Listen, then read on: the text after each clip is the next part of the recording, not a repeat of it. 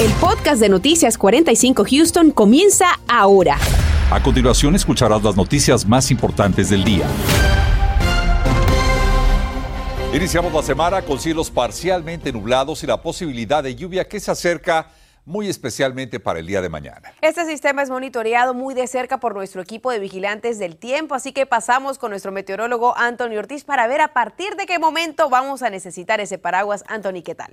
Muy buenas tardes compañeros. Yo diría que luego de las 4 de la mañana de mañana martes es cuando veremos esa precipitación que se estará moviendo de oeste a este y llegando a la región de Houston. Y es que mañana aumenta muchísimo esa probabilidad de lluvia para mañana martes, pero aún así el miércoles nuevamente otra ronda de con el paso de un sistema frontal. Luego de eso, vea que la semana parece ser bastante tranquila, pero nos enfocaremos entre martes y miércoles. Por el momento, todo muy tranquilo allá afuera, no hemos visto nada de actividad de lluvia, pero ya se viene formando algo de actividad de precipitación sobre la zona de San Antonio que poco a poco se irá moviendo y lentamente sobre el oeste y eventualmente llegará a nuestra ciudad de Houston. Por eso tendremos riesgo de tiempo severo, un nivel mínimo para la porción del sur de la interestatal 10, pero hacia el norte vea que se mantiene en un nivel bajo, o sea, 2 de una escala de 5, por eso el color en amarillo. Quiere decir que en esas regiones las tormentas pudieran ser severas, o sea, pudieran traer algo de granizo, pero también viento fuerte que pudiera estar superando las 40 millas por hora, no tan solo martes, sino que también el miércoles gran parte de la región, incluyendo ciudades como Katy, El Campo,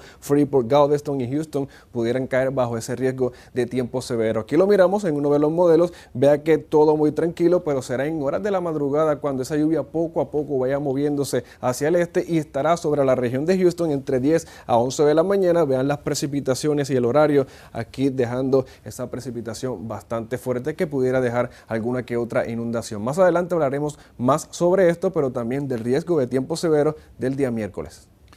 Debemos estar muy atentos a lo siguiente porque el índice de positividad al contagio por COVID se elevó exponencialmente en la ciudad de Houston. Hoy esos rangos llegaron al 11.6% y esto es una cifra mucho mayor a la registrada apenas la semana pasada. Pero, ¿qué impacto puede tener esta situación y sobre todas las cosas, qué tan conscientes estamos del peligro. Nuestro compañero Daniel Tucho tiene más. Daniel, ¿qué tal? ¿Cómo estás, Raúl? Un gusto saludarte. Y hay que decir que, según las autoridades de salud del condado de Houston, están muy preocupadas por lo acelerado que están incrementando los casos de coronavirus en nuestra área. Y esta alerta no solo viene de los hospitales, sino también de las plantas de tratamiento de aguas residuales. Quiero compartir con ustedes las cifras que bien estabas mencionando hace unos momentos, porque hablamos de que ya estamos en ese 11.6% de los casos. Hace solamente una semana estaban en 30% menos ese índice de positividad. Solamente estamos hablando aquí del condado de Harris, que ya sobrepasó, por supuesto, en siete días ese 3% adicional. Un incremento que, por supuesto, está preocupando a las autoridades de salud, porque no solamente se están viendo en,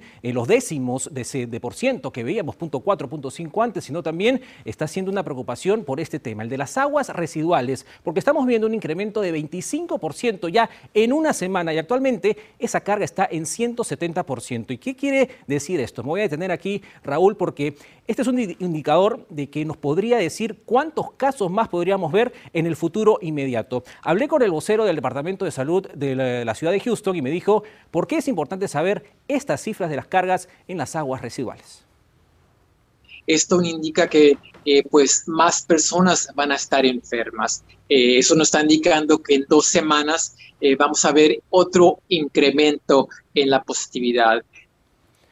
Y para aclarar muy rápido este tema, no quiere decir que en las aguas residuales te puedas contagiar o represente un peligro directamente para ti. Lo que indica es que hay más personas contagiadas que están expulsando de su organismo bacterias con coronavirus y eso nos va a decir que actualmente pues hay más personas contagiadas. ¿Cómo pretenden las autoridades frenar estos casos? Bueno, con la vacunación es la mejor manera que no crezcan estos casos. Quiero que apuntes o tomes una foto a esta dirección web y ese número de teléfono porque ahí puedes encontrar el centro de vacunación más cercano a tu casa o a tu lugar de trabajo. Por supuesto, nadie quiere regresar a encierros, a un tipo de restricciones como antes, así que hay que cuidarnos absolutamente todos. Vuelvo con ustedes. Daniel, gracias por tu reporte. Y es que ante el aumento de los casos registrados de coronavirus en nuestra región, muchos están preguntando qué ha pasado con las vacunas contra el COVID-19 para los menores de 5 años. Y es que en pocas semanas podría estar disponible la dosis de Pfizer para este grupo que sería el último que hacía falta en recibir la luz verde. José Alberto Irizarri nos tiene el siguiente informe. Pfizer ya sometió la petición para la autorización de su vacuna en menores de 5 años, pero le corresponderá a la FDA decidir si da paso a la inmunización a quienes aún no cuentan con una protección contra el COVID-19. Se espera que junio 8 o aproximadamente a esa fecha el FDA va a autorizarle a Pfizer ya que se dé la vacuna a los bebés de 6 meses a niños de 5 años. El doctor Martín Yudovich participó en las pruebas clínicas de la vacuna en niños de 6 meses a 5 años y afirmó que los resultados han sido positivos en la protección al coronavirus. De hecho, el comunicado publicado por Pfizer indica que tiene un 80.3% la eficiencia de su vacuna y sería dada a los pequeños en tres dosis. Al principio van a ser una dosis, a los 21 días la segunda dosis y ya después de dos meses ya se va a poner una tercera dosis a esas edades de seis meses a cinco años. Esto significa que pronto habría protección para toda la familia. Y aunque autoridades de salud habían dicho que el país estaba entrando a una fase de endemia, los casos de contagios están volviendo a subir y en la agenda de cada hogar debería incluir a los niños para ser vacunados. Si no se han vacunado, vacúnense porque siempre hay la oportunidad para aquellas personas que han seguido pensando, ¿para qué me vacuno si ya lo peor ya pasó? No es así. El condado Harris ya está suministrando la vacuna de refuerzo a los niños de 5 a 11 años. Se afirmaron que estarían haciendo lo mismo para menores de 5 años tan pronto la FDA dé luz verde a la vacuna de Pfizer. Con este llamado para vacunar a los más pequeños, regresaron a Univision las preguntas de muchos padres preocupados con llevar esta gestión a sus hijos indocumentados. Para dejarlo claro, a ninguna persona se le estaría negando la vacuna del COVID-19. En efecto, la abogada de inmigración Silvia Mins recalcó que ninguna ayuda del gobierno a los inmigrantes se interpreta como una carga pública porque esta regla de la administración Trump ya no existe. Cualquier niño, sin importar su estatus migratorio, puede ir a vacunarse. Los centros de salud que proveen las vacunas no tienen derecho de pedir el estatus migratorio y la información que se reúna en el centro de vacunación no se compartirá con el Departamento de Inmigración. José Alberto Rizarri, Noticias, Univisión 45. Y precisamente hablando sobre las vacunas, el Departamento de Salud del Condado Harris quiere recordarle que están disponibles las dosis de refuerzo para los niños de 5 a 11 años de edad con el esquema de vacunación completo. Esto quiere decir que después de su segunda dosis, pasados los cinco meses, pueden aplicarse el llamado booster. Para conocer el lugar más cercano al que puede acudir y poner la tercera dosis a sus hijos, ingrese a readyharris.org o también puede marcar al 832-927-8787. Y averiguamos más detalles con los médicos de Houston sobre la viruela del mono y cómo se contagia entre los humanos. Si sus hijos tienen contemplada la posibilidad de trabajar durante el verano, esta información le va a interesar toda vez que analizaremos los detalles en referencia al marco legal para que sus hijos menores puedan trabajar. Y también arranca el programa para concientizar a la población sobre la importancia vital de usar el cinturón de seguridad al conducir. Es muy fácil. Si no es consciente, podría morir en un accidente y si no, tendría que pagar elevadas multas. Y es que no todas las oportunidades de trabajo son tan fáciles de conocer. Le hablamos de una herramienta que puede ayudarlo a encontrarlas antes de ser publicadas. Continuamos con el podcast de Noticias 45 Houston.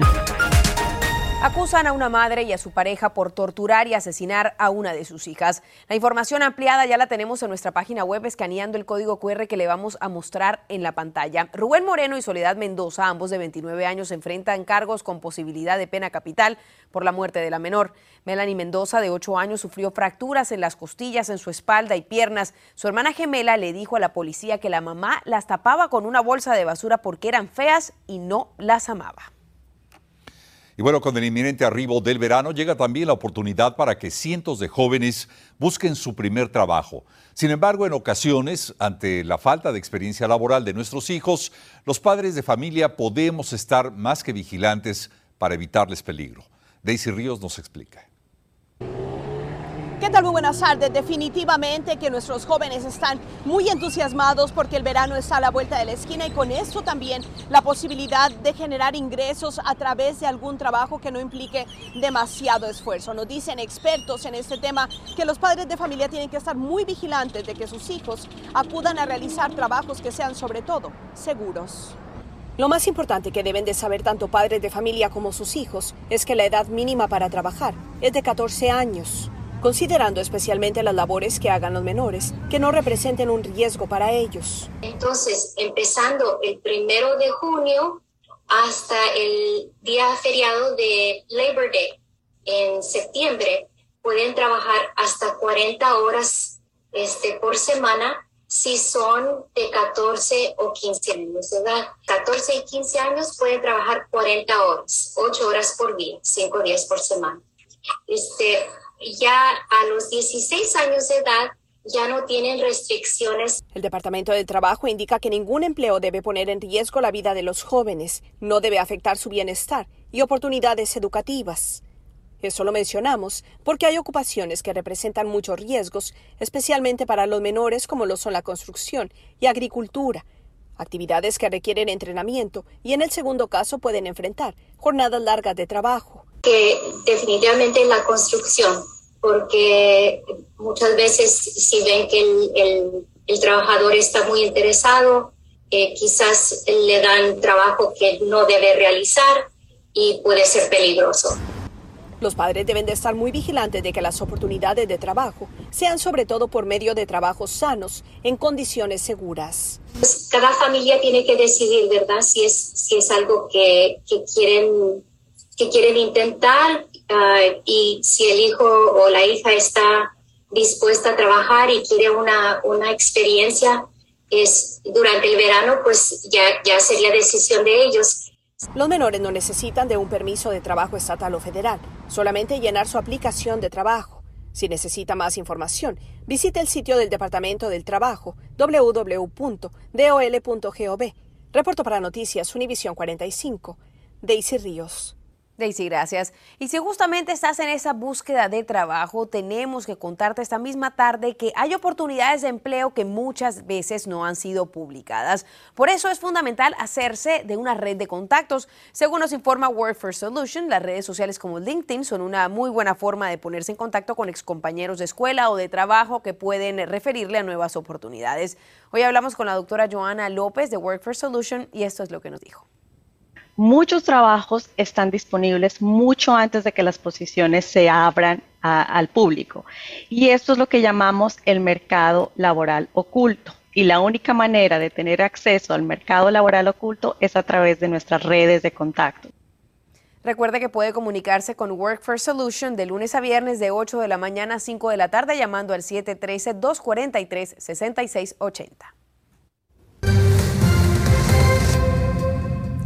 Hola, ¿qué tal? Muy buenas tardes nuevamente y allá afuera todo muy tranquilo, estable, o sea, no hay nada de precipitaciones, pero no se confíe porque temprano en la mañana tendremos ese riesgo de tiempo severo. Y aquí les muestro el mapa, vea que en algunos sectores permanecen bajo ese nivel 2 hacia el norte del Interestatal 10, condados como Walker, Montgomery, Waller, Grimes, incluyendo parte del condado Harris. Esta posibilidad va a permanecer martes, pero también el miércoles, así que los dos días potencial de tiempo severo, o sea, tormentas que pudieran venir acompañadas de lluvia, viento, granizo, inundaciones y la posibilidad de algún tornado, pero bien aislado. Por el momento, la lluvia pudiera ser entre 1 a 3 pulgadas de precipitación. Esto pudiera dejar alguna inundación aislada. No es que toda la región va a estar inundada, sino que algunas carreteras que tengan pobre drenaje y obviamente ese agua se estanque, es ahí donde pudiera haber alguna inundación. El viento pudiera ser más de 40 millas por hora, dependiendo de cómo se vayan moviendo esas tormentas durante el día de mañana. Para que planifique, vea que el martes ya luego de la medianoche tendremos bien bajo potencial de probabilidad de lluvia, pero luego de las 4 de la mañana, vea lo que sucede, comienza a aumentar y entre ese horario, entre 7, 8, 9 de la mañana, que muchos de ustedes estarán yendo hacia el trabajo, es ahí donde la lluvia pudiera caer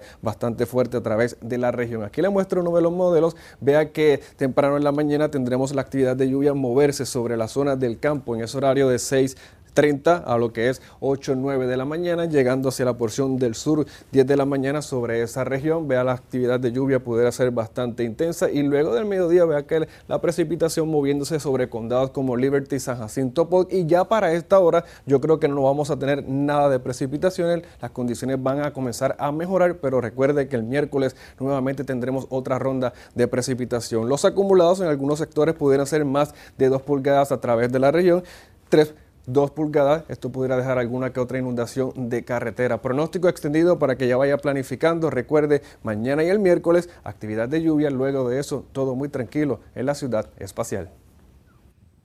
Y estamos a puertas del feriado de Memorial Day y eso quiere decir que comienzan los operativos de búsqueda de conductores infractores. Fernando Rentería nos habla de la campaña Click It or Ticket o cinturón o multa. Vamos a ver.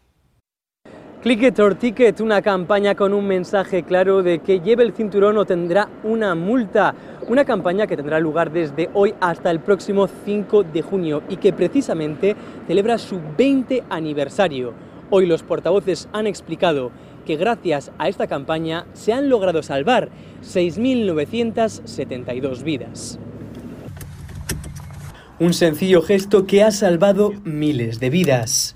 Desde el lunes 23 de mayo hasta el domingo 5 de junio, los oficiales y agentes de Texas intensificarán la aplicación de las leyes estatales sobre cinturones de seguridad y asientos infantiles para automóviles. En el año 2021, hubo 3.507 choques de vehículos en Texas, en los que los automovilistas sin cinturón sufrieron lesiones fatales o graves, un aumento del 14% respecto al año anterior. Ocurrió muy rápido, nunca pensé que yo iba a estar en ese momento adentro de un tornado.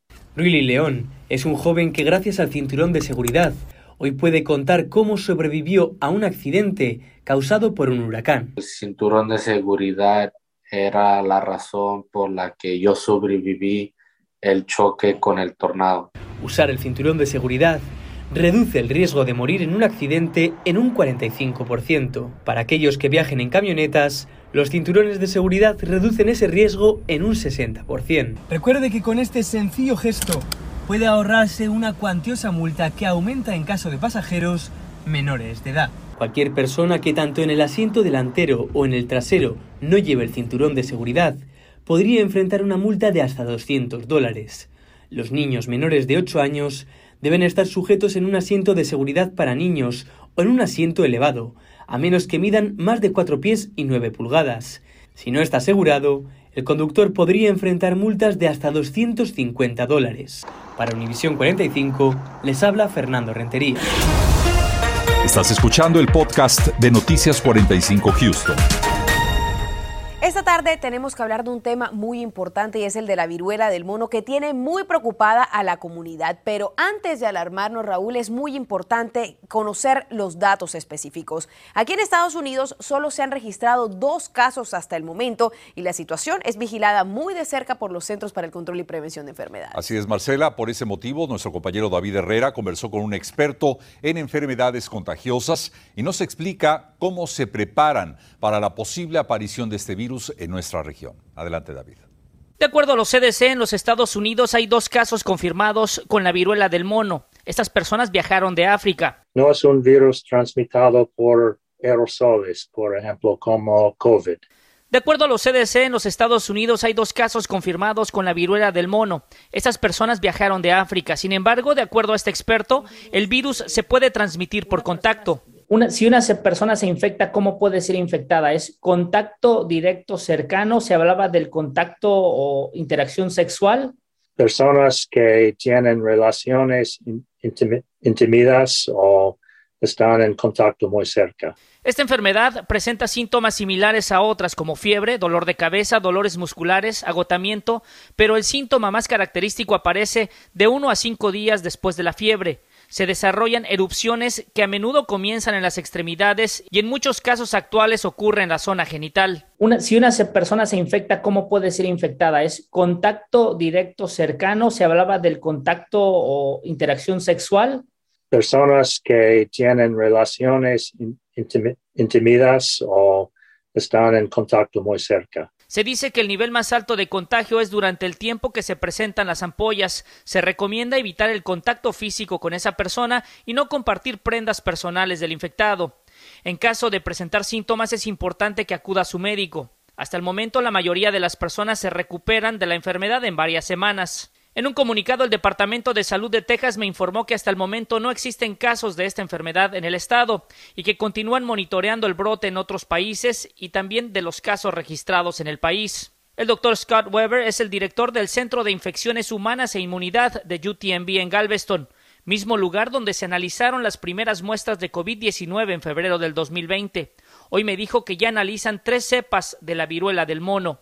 Hay dos contactos aquí en el estado de Texas de este vuelo en las regiones de Houston y Dallas.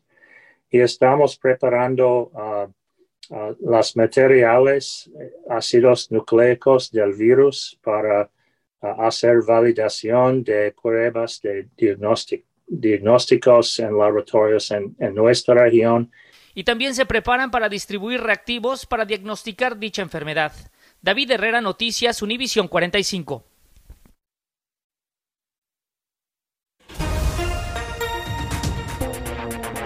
Prepárese porque estaríamos a menos de un día para que se cierre la solicitud de fondos de un programa de la ciudad de Houston en donde usted se podría ver acreedor de más de 300 dólares mensuales por un año. Pero ¿cuáles son los requisitos y a dónde debe aplicar?